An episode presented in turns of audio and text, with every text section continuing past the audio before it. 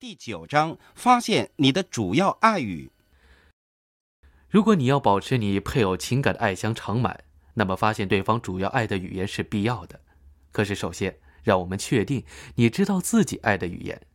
当我们细听过这五种情感上的爱语：肯定的言语、精心时刻、接受礼物、服务的行为、身体接触，有些人立刻就知道自己及配偶主要爱的语言，但对另外一些人来说，不是那么容易。有些人，例如来自俄亥俄州的鲍勃，在听了五种爱的语言之后，告诉我，其中有两种爱语对他同样重要：身体接触和肯定的言语。进一步询问以后，我发现他所指的身体接触，主要是指性生活，重要的是做爱。鲍勃说，在那时候，我才知道他是真的爱我。当谈到肯定的言语时，鲍勃赞赏任何形式的肯定的言语。他说：“当他告诉我我多么好看、多么聪明，我工作的多么努力；当他对我在家里做的事情表示赞赏；当他夸赞我花时间陪孩子；当他告诉我他爱我，所有这些都对我很重要。因此，我问鲍勃：如果你的爱人卡罗满足你的性需要，也就是说，每当你想要的时候，你都可以与他有性生活，可是他却常对你说负面的话，批评你。”有时候在别人面前奚落你，你想你会觉得他爱你吗？我不会。他回答说：“我想我会觉得他出卖了我，这使我深受伤害。我想我会很沮丧的。”鲍勃，我说：“看来我们刚刚发现了，你主要的爱语是肯定的言语。做爱对你以及你和卡罗之间的亲近感是非常重要的。可是他肯定的言语在情感方面对你更重要。”事实上，如果他总是以言语批评你，或者在别人面前奚落你，总有一天，你不会想再和他做爱，因为对你来说，他将是痛苦的来源。鲍勃犯了很多男人常犯的错误，假定身体接触是他们主要爱的语言，因为他们热切的渴望做爱。对男性来说，性欲是有着生理基础的，性欲是由精子和精液在阴囊中的积存所刺激的。当阴囊满了，在生理上有着一种推动力，要去疏解它。因此，男性的性欲有生理的根源。对女性来说，性欲是根植于她的情感里，而不是在生理方面。没有什么实际上的生理因素去促进和推动她有性关系。她的欲望是建立在情感基础上的。如果她觉得丈夫爱她、仰慕她、欣赏她，她就会有欲望想在生理上亲近他。可是少了情感上的亲密感，他可能几乎没有什么生理欲望。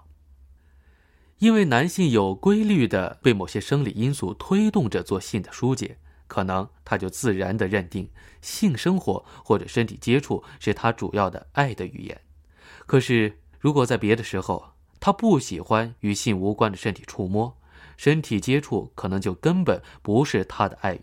性欲跟他感觉被爱的情感需要是相当不同的，这不是说做爱对他不重要，这是非常重要的。可是单纯的性关系无法满足他被爱的需要，他的妻子还必须同时说他的主要爱语。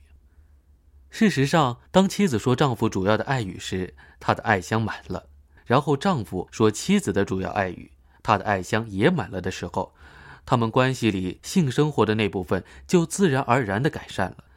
在婚姻中，性方面的问题大多数跟技巧的关系不大，可是却跟满足情感需要大有关系。在更多的交谈和回想之后，鲍勃说：“我想你是对的，肯定的言语绝对是我主要的爱语。当他的言语上冷落我、批评我的时候，我会在性方面回避他，去幻想别的女人。可是当他告诉我他多欣赏我、爱我，我本能的性欲就转向了他。”鲍勃在我们短短的交谈中有了重要的发现。你的主要爱语是什么？什么最能使你感觉到你的配偶爱你？你最渴望的是什么？如果这些问题的答案没有立刻跳进你的脑海，也许去看看爱的语言的负面作用可以帮助你。你的配偶做了哪些事情？说的哪些话？或者哪些没有做的事情、没有说的话伤害你最深？例如。如果你最深的痛苦是配偶对你的批评、武断之言，你爱的语言可能是肯定的言语；如果你的配偶负面的使用你主要的爱的语言，那他会伤害你胜过伤害别人，因为他不仅疏忽了你主要的爱语，而且还把那种语言当作刀子刺入你的心。发现你的主要爱语的另一个方式是回顾你的婚姻，然后问：“我最常求配偶的是什么？”无论你最常请求的是什么，那可能跟你主要的爱语有关。那些请求可能被你的配偶当作唠叨，但事实上，他们却是你为了从配偶那里获得情感上的爱所做的努力。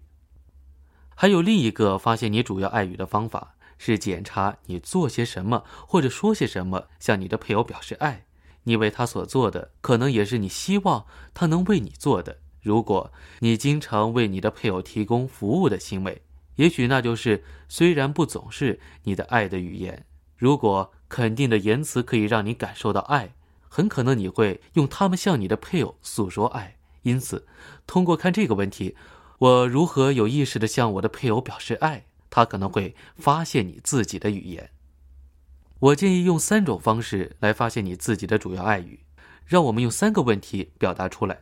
第一个问题：你的配偶做什么事情或者没有做什么事情伤害你最深？跟这件事情相反的，可能就是你的爱的语言。第二个问题：你最常请求你配偶的是什么？你最常请求的事情很可能是最使你感觉到爱的事情。三。你通常以什么方式向你的配偶表示爱？你表示爱的方法也许显示它会使你感觉到爱。回答以上三个问题，也许可以使你决定你的主要爱的语言。如果两种语言似乎对你都同样的重要，就是说两者都很突出，那么也许你是说双语之人。如果真是这样，对你的配偶来说就比较容易了。现在他或她有两种选择。任何一种都能有效地向你传达爱。在你们完成了上述事情后，我建议你们花些时间写下你所认为的你的主要爱语。你可以按照其重要性次序列出四种。你还要写下你的配偶的主要爱语。你也可按重要性次序列出四种。跟你的配偶坐下来讨论你所猜想的对方的主要爱语，然后告知彼此你认为自己的主要爱语是什么。分享过后，我建议你们玩以下游戏，每星期三次，连续三个星期。这个游戏叫检查箱子，它是这样玩的：当你们回到家，其中一人问另一人，如果用零到十来计量你的爱箱，你的爱箱今晚有多满？零代表空虚，十代表装满了爱，再也装不下了。你用十九八七六五四三二一或者零。测量一下你的爱箱，看看它有多满，然后你的配偶会说：“我能做点什么来帮助你充满它呢？”接着，你给配偶一个建议，你建议他在那天晚上对你做些什么或者说些什么，他应该尽力答应你的请求。然后轮到你的配偶来做了，这样你们两个人都有机会测量你们的爱香，而且提供充满它的建议。如果你连续玩了这个游戏三个星期后，你就会欲罢不能。在你的婚姻中，这是激发爱的表现的有趣方式。